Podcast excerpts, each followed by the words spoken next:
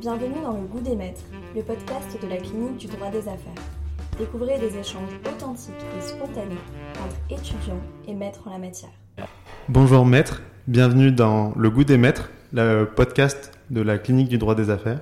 Aujourd'hui, nous avons la chance de rencontrer maître Jean-Philippe Roman, avocat au barreau d'Aix-en-Provence. Bonjour maître. Bonjour.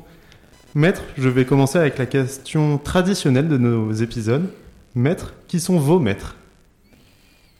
Alors, dans mon métier, d'abord, je réponds directement, c'est un avocat qui est très connu à Aix-en-Provence, peut-être plus aujourd'hui, mais qui a été très connu à Aix-en-Provence et qui a même eu une certaine renommée nationale, c'est le bâtonnier Kléniec, qui est un avocat d'une extrême rigueur intellectuelle et qui décortiquait les dossiers euh, en faisant des démonstrations extrêmement précises pour démontrer euh, la non-culpabilité, en général, de ceux qu'il défendait.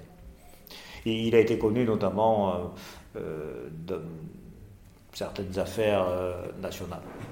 Vous avez évoqué directement le, le, plan professionnel. Dans votre vie plus généralement, est-ce que vous avez aussi des inspirations autres, littéraires, artistiques, que vous aimeriez partager? Alors, je, suis très littéraire euh, dans les arts, plus que pictural ou musical, euh, et c'est très difficile de savoir si on a un maître, je crois, que dans sa vie on a plusieurs maîtres euh, successivement, je crois qu'on évolue et qu'on n'est pas le même à 25 ans peut-être qu'on l'est à l'âge que j'ai aujourd'hui.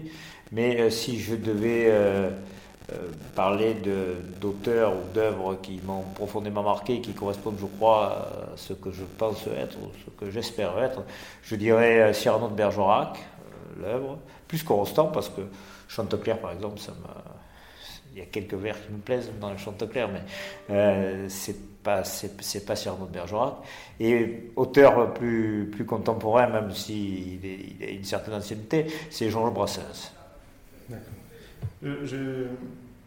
J'ai eu l'occasion à plusieurs reprises de, parler avec vous, notamment de ces sujets littéraires. Euh, vous, avez, euh, je le sais, une appétence particulière pour euh, ceux que vous nommez, entre guillemets, les grands avocats, que ce soit régionaux, nationaux. Quel ouvrage d'avocat conseilleriez-vous à un étudiant en droit pour qu'il comprenne un petit peu ce qu'est la profession? Alors là, je, pense, je je suis chargé de cours à, l'école des avocats du, Sud-Est et je donne toujours ce conseil aux, étudiants, même quand ils font du droit des affaires. Euh, il y a deux livres qui me paraissent essentiels. Euh, le premier, c'est pas un livre, un livre de souvenirs, mais ça va très au-delà. on, on frôle Camus. Euh, c'est l'exécution de Banenter.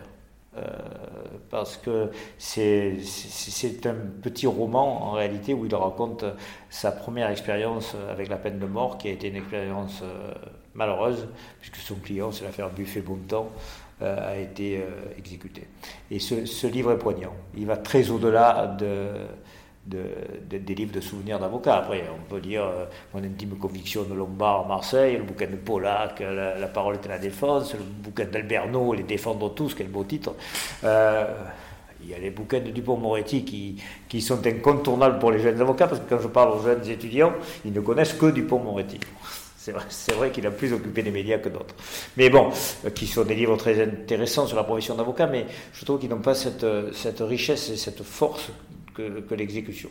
Et après, au niveau technique, et ça, je le dis aux étudiants qui veulent faire une carrière pénale, parce que souvent, quand on dit avocat, c'est pénal, mais il n'y a pas que ça. Et notamment, vous êtes euh, la clinique du droit, il y a le droit des affaires est très important, et on plaide peut-être moins un droit des affaires, mais il y a un aspect de négociation et discussion quand il faut euh, discuter un traité, une fusion, une cession de parts, etc., où la, psychologie de la négociation rejoint très souvent la psychologie de la plaidoirie. Parce qu'en fin de compte, il faut convaincre son contradicteur, que ce soit euh, un tribunal, un jury, euh, un confrère et une société, du bien fondé de sa position. Donc il y a des techniques qui sont communes et il y a un livre qui est formidable euh, qui est un dialogue à deux voix entre deux grands avocats. L'un, c'est Jean-Denis Brodin, qui était l'associé de Badinter, euh, qui est un civiliste, droit des affaires pur et dur. et l'autre, c'est Thierry Lévy, qui est un avocat de rupture très violent, qui fait plus de pénal. Et ce, ce livre s'appelle Convaincre. Et en fait, c'est un vrai livre sur ce qu'est l'éloquence et comment, avec deux idées différentes, puisque Thierry Lévy, c'est un avocat de rupture, donc d'agressivité euh, contre le système ou contre son contradicteur, et Bredin, c'est tout en douceur, et, ils n'ont pas la même vision des choses. Mais en fin de compte, ils arrivent à peu près aux mêmes conclusions sur comment on doit conduire, euh, une, une plaidoirie ou une séduction, parce que c'est valable aussi pour, pour la séduction dans la vie de tous les jours. Euh, et, c'est basé sur, sur, les grands philosophes et sur les discours de Socrate ou de Platon euh, pour amener l'autre à adhérer à, l'idée que vous défendez. Vous êtes avocat depuis presque depuis plus de 40 ans, si je Hélas, hélas, Depuis plus de 40 ans, malheureusement, j'aurais préféré que ce soit presque 20 ans, mais c'est plus de 40. Euh, la profession a fondamentalement changé depuis le moment où vous avez prêté serment et aujourd'hui. Est-ce qu'il y a des raisons qui aujourd'hui, si vous étiez étudiant, euh, qui vous amèneraient à ne pas devenir avocat? Alors, euh, je, répondrai à votre première partie de question, votre affirmation. Oui et non, la profession a profondément changé, bien sûr. Mais l'essentiel de la profession et de l'éthique de la profession et du plaisir de la profession, ce qui a aussi un principe de plaisir. Moi, je, crois au principe de plaisir. Je pense qu'on fait mieux les choses quand on les fait volontiers que quand on les fait contraintes et forcées. Et il y, a des points communs quand même euh, dans la profession d'aujourd'hui, même avec l'évolution que, comportent les sociétés. Tout, évolue, euh, tout, s'améliore ou régresse, peu importe. On peut discuter à l'infini sur la, valeur du progrès. Mais euh, je, pense que les valeurs fondamentales de la défense, et pour le pénal bien sûr, mais aussi dans, les matières civiles, euh, n'ont pas véritablement évolué. L'avocat reste euh, un gardien fondamental euh, du bon fonctionnement d'une société et d'une société démocratique. Parce que d'ailleurs, il n'y a d'avocat véritable que dans les sociétés démocratiques. Dans les sociétés qui ne sont pas démocratiques, l'avocat est un fonctionnaire de l'État, le procès est une parodie de procès, la condamnation est acquise, ce qui n'est pas le cas dans les démocraties où c'est vrai qu'il y a quand même un poids de l'institution, mais l'avocat est, vraiment un, dans sa fonction essentielle, il est un garant de la démocratie. Alors c'est vrai, on pense toujours avocat cour d'assises, mais c'est vrai aussi de l'avocat d'affaires, puisque vous êtes dans ce secteur plus que dans le, secteur judiciaire. Euh, parce que euh, quand il y a des, négociations dans les grandes entreprises, il y a des principes de fonctionnement des grandes entreprises qui, qui mettent en cause euh, aussi la vision qu'on a de la société. Donc, en pleine période électorale, avec l'hypothèse d'un président libéral, capitaliste, qui est le président Macron, même si certains disent qu'il est un peu de gauche, et l'hypothèse euh, extrême de, Premier ministre qui serait Mélenchon. Donc ça serait l'affrontement euh, absolument incroyable de deux visions complètement contradictoires euh, de la société, des rapports de force dans une société. Loin du sujet. mais donc là, pour répondre à votre première partie, c'est, je, pense que l'avocat, le métier d'avocat n'a pas autant changé que ça. Après, bien sûr, euh, le progrès, la technologie, euh, la justice prédictive, sujet qui, je sais, vous intéresse particulièrement, euh, bien sûr qu'il faut en tenir compte et, l'intégrer dans ses fonctions.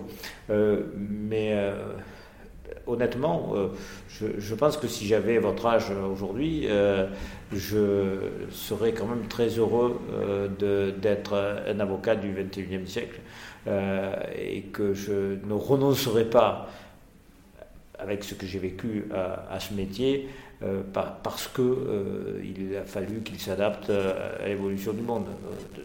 Le monde évolue toujours. Donc, euh, je, cite souvent aussi à, ceux qui, disent il faut arrêter, c'est foutu, on passe à autre chose. C'est un discours qu'on entend souvent, que les jeunes avocats entendent trop souvent.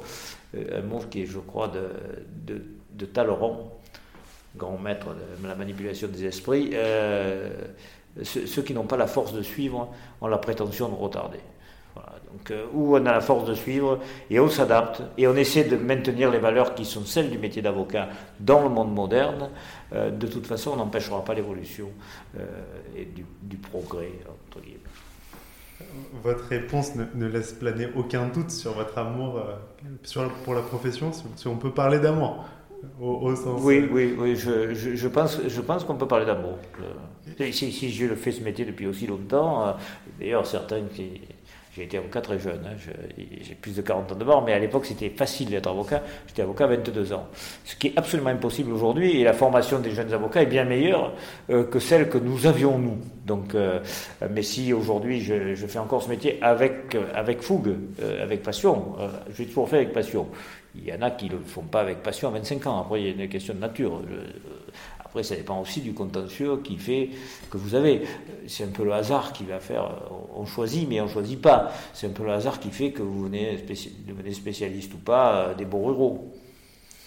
Cette carrière a nécessairement été riche euh, en affaires, en, procès. Quelle est l'anecdote d'audience?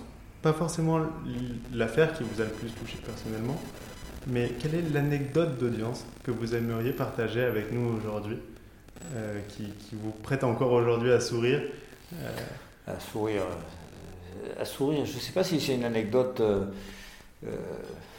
qui fait sourire que je vais, qui va me venir à l'esprit. Alors après, c'est une question où il y a tellement d'anecdotes que selon le, moment où vous posez la question et le moment où je vais y répondre, je ne vais pas forcément vous donner la même anecdote. Euh, mais j'ai deux souvenirs marquants. Euh, dans un des dossiers qui, montre la beauté et la, grandeur d'âme de certaines personnes. Été partie civile pour des gens formidables, euh, une famille dont la fille, une des filles, parce qu'ils avaient deux filles jumelles, avait âgée de 16 ans, avait été assassinée alors qu'elle était au bord d'un étang avec, euh, avec son petit ami très sagement. Euh, c'était pas du tout euh, provocateur comme attitude, c'était vraiment un flirt d'adolescent de, 16 ans d'il y a très longtemps, donc c'est pas les mêmes qu'aujourd'hui. Et, comme ils étaient sur le territoire d'un chauffeur de bus névrosé qui n'avait pas de vie privée, qui n'avait pas de vie sentimentale, celui-là est allé chercher son fusil et pour les séparer symboliquement, il a tiré avec des chevrotines il les a tués tous les deux. Et euh, un procès a lieu, bien sûr, aux assises pour assassinat. Euh, et, un incident a lieu. Un grand avocat local de l'époque, je ne sais pas si je dis son nom ou si je ne le dis pas, il s'appelait Jurami, euh, veut absolument obtenir un renvoi de ce dossier parce qu'il sent que ça se passe très mal pour lui. Euh, c'est vieux ce dont je vous parle, ça devait être en 94, un truc comme ça. Et on parlait de réformer la notion d'altération euh, euh, de l'état mental et de pouvoir permettre justement une altération et pas tout ou rien comme c'était avant la réforme. et donc il, voulait un renvoi absolument pour, pour, pour essayer d'avoir une loi plus favorable pour éviter perpétuité à son client quelques temps après.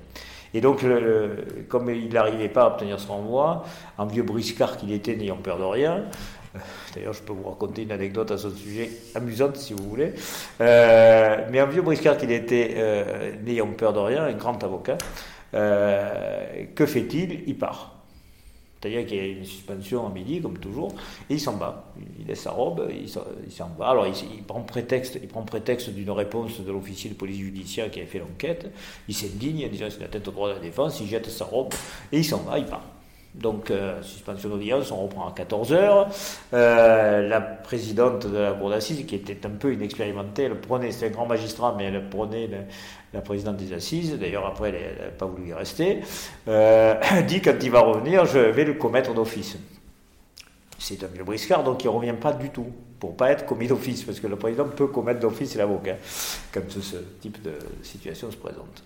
Et donc la présidente qui ne veut pas renvoyer, désigne d'office un jeune avocat euh, qui était de permanence. et donc se pose la question de savoir quelle est la position, ce que la Cour d'assises doit le demander à tout le monde, les uns et les autres, euh, pour continuer le procès ou pas.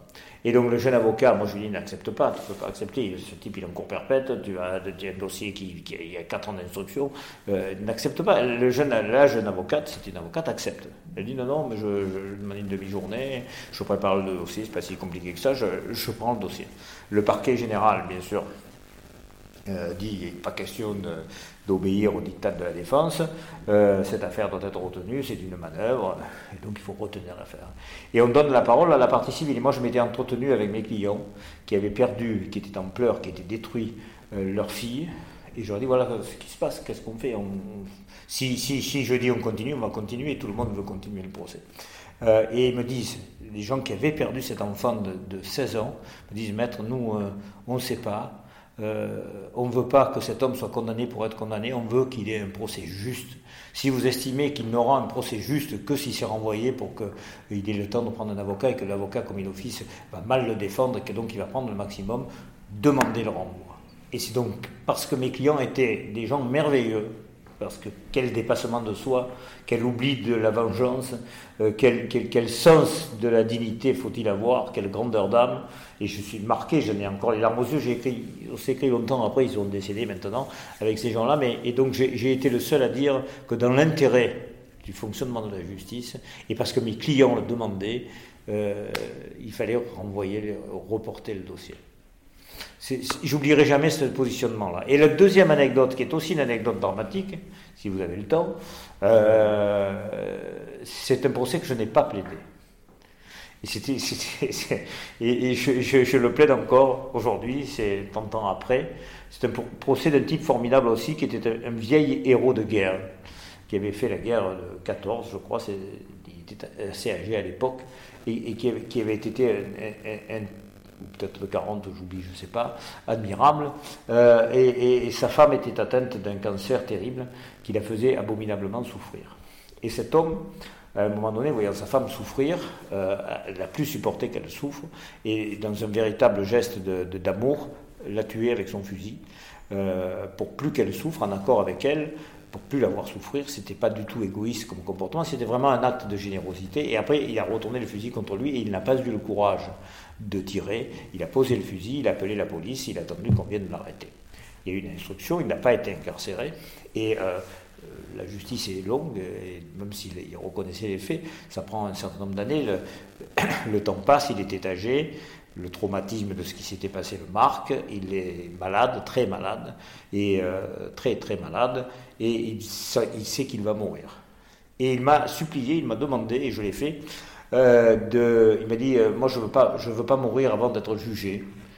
Alors que bon, mourir avant d'être jugé, c'est éviter le procès, c'est éviter la condamnation, ça n'a que des avantages. Je, veux m'expliquer et je ne veux pas qu'on pense une seconde que ce que j'ai fait, je l'ai fait dans un intérêt personnel.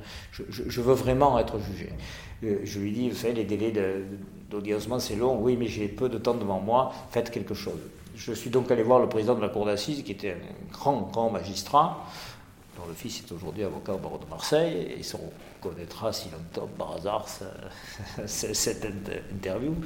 Euh, et, je lui dis voilà, mon client veut être jugé avant de mourir. Euh, est-ce que vous pouvez faire quelque chose pour l'audience? Et ce magistrat dit oui, je comprends, je, vais l'audiencer en urgence. Et donc il audience en urgence le dossier, ce qu'il peut faire, il y aura le procureur général, il dit voilà, il faut ce dossier euh, rapidement. Et donc on organise la comparution parce qu'il était hospitalisé, ce monsieur, il fallait faire venir les pompiers, il venait sur une civière, et donc le procès commence, devait commencer le lundi. Et il est mort dans la nuit du dimanche, sans être jugé et sans pouvoir euh, s'expliquer sur le geste qu'il avait fait. Ce sont euh, des anecdotes poignantes que, que, vous nous partagez. Je vous en remercie évidemment. Hum, je, tenais à, vous poser une dernière question. Euh, vous avez évoqué le fait euh, que vous enseignez aujourd'hui à l'école des avocats du Sud-Est. Quel est le message que vous aimeriez faire passer à ces jeunes futurs confrères euh, et aux étudiants plus généralement qui, souhaitent se lancer dans la profession d'avocat? C'est un, un métier de passion il, faut l'aimer parce qu'il y a des contraintes euh, qui sont très lourdes. Et il y a des contraintes aujourd'hui qui sont peut-être encore plus lourdes que ce qu'elles étaient. Après, on ne peut pas passer le même message à, celui qui veut être avocat d'affaires et à celui qui veut être avocat d'assises. C'est pas, c'est pas la, il y a des points communs bien sûr dans le métier, comme je le disais tout à l'heure, mais c'est, c'est pas la même chose. Après, je crois que c'est un métier qu'on fait pas par raison. Il y a des métiers qu'on fait par raison. C'est un métier qu'on doit faire par passion. C'est un métier qui, a, surtout dans notre monde euh, un peu aseptisé, un peu indolore, un peu uniformisé, on pourrait euh, qualifier à l'infini euh, l'évolution du monde, c'est un métier, métier d'émotion, souvent, souvent plus négative que positive. Les émotions, on peut classer les émotions comme ça, on peut les classer autrement, mais on a la preuve, les anecdotes que je vous ai données, c'est pas des anecdotes très drôles, c'est lourd, c'est lourd de, de, sens. Mais euh, c'est un métier où on est vivant. Donc euh, c'est un métier. Après, on peut, faire mille, métier de mille façons. Hein, c'est un métier où on est vivant. Mais il faut, il faut faire ce métier parce qu'on aime les émotions. Quelque part, il faut, il faut aimer les émotions. Tout le monde n'aime pas les émotions c'est pas nécessairement confortable euh, d'être dans le questionnement, dans le conflit. Est-ce que j'ai bien fait les choses C'est difficile, euh, mais, mais c'est pas un métier qu'on fait par raison. Euh, et notamment, même quand on est on va se spécialiser dans le droit des affaires, c'est pas un métier qu'il faut faire pour l'argent. Si, si, vous voulez gagner beaucoup d'argent, soyez pas avocat. avec l'énergie que commande ce métier, je ne veux pas dire par là euh, qu'il n'y ait pas des avocats qui gagnent beaucoup d'argent. Bien sûr qu'il y a des avocats qui gagnent beaucoup d'argent. Mais globalement, par rapport à l'énergie euh, euh, qu'on emploie dans ce métier, la responsabilité qu'on prend, les mises en cause, les mises en, danger qu'on vit, parce que c'est véritablement ça, le rapport investissement, rémunération, euh, bon, il est correct, on vit bien, mais on ne fait pas fortune, sauf cas très exceptionnels, on ne fait pas fortune. Donc ne faites pas ce métier pour l'argent, et euh, dites-vous que ce, que, ce métier, c'est un métier de liberté.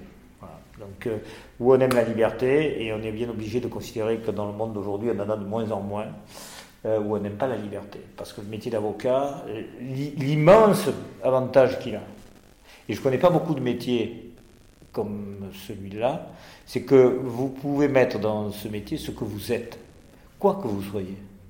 C'est pour ça qu'il y, a autant de façons d'être avocat euh, que d'être humain. Mais vous pouvez, mettre, vous pouvez mettre ce que vous êtes. Je vous ai parlé de Brassens euh, ou de Cyrano de Bergerac. Euh, je pourrais vous parler du comte de Monte Cristo. J'ai une passion pour le comte de Monte Cristo. je trouve un chef-d'œuvre de la littérature, même si j'ai des fautes de français qui est intéressant comme euh, problématique. Euh, mais vous mettez ce que vous êtes. Après, d'autres mettront autre chose. Il n'y a, y a, pas, a pas une façon de le faire. Il n'y a pas un truc qui est bien et un truc qui est mal. Donc, euh, je ne sais pas dans, dans, quel métier on peut mettre véritablement ce en quoi on croit, ce qui a fait qu'on est construit comme on est construit, les souffrances qu'on a eues, les joies qu'on a eues.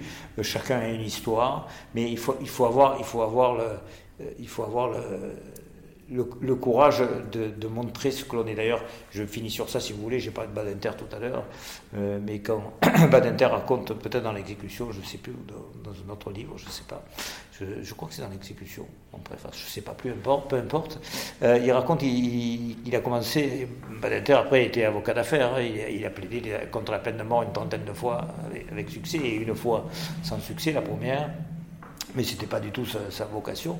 Et il travaillait, il travaillait pour un, vieil avocat du sud-ouest qui, était à Paris, qui, s'appelait Henri Torres.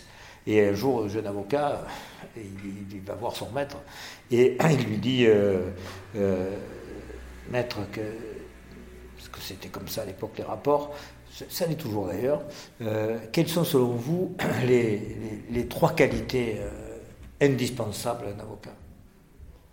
Et Torres lui réfléchit et lui dit, il lui répond, le courage, le courage, le courage.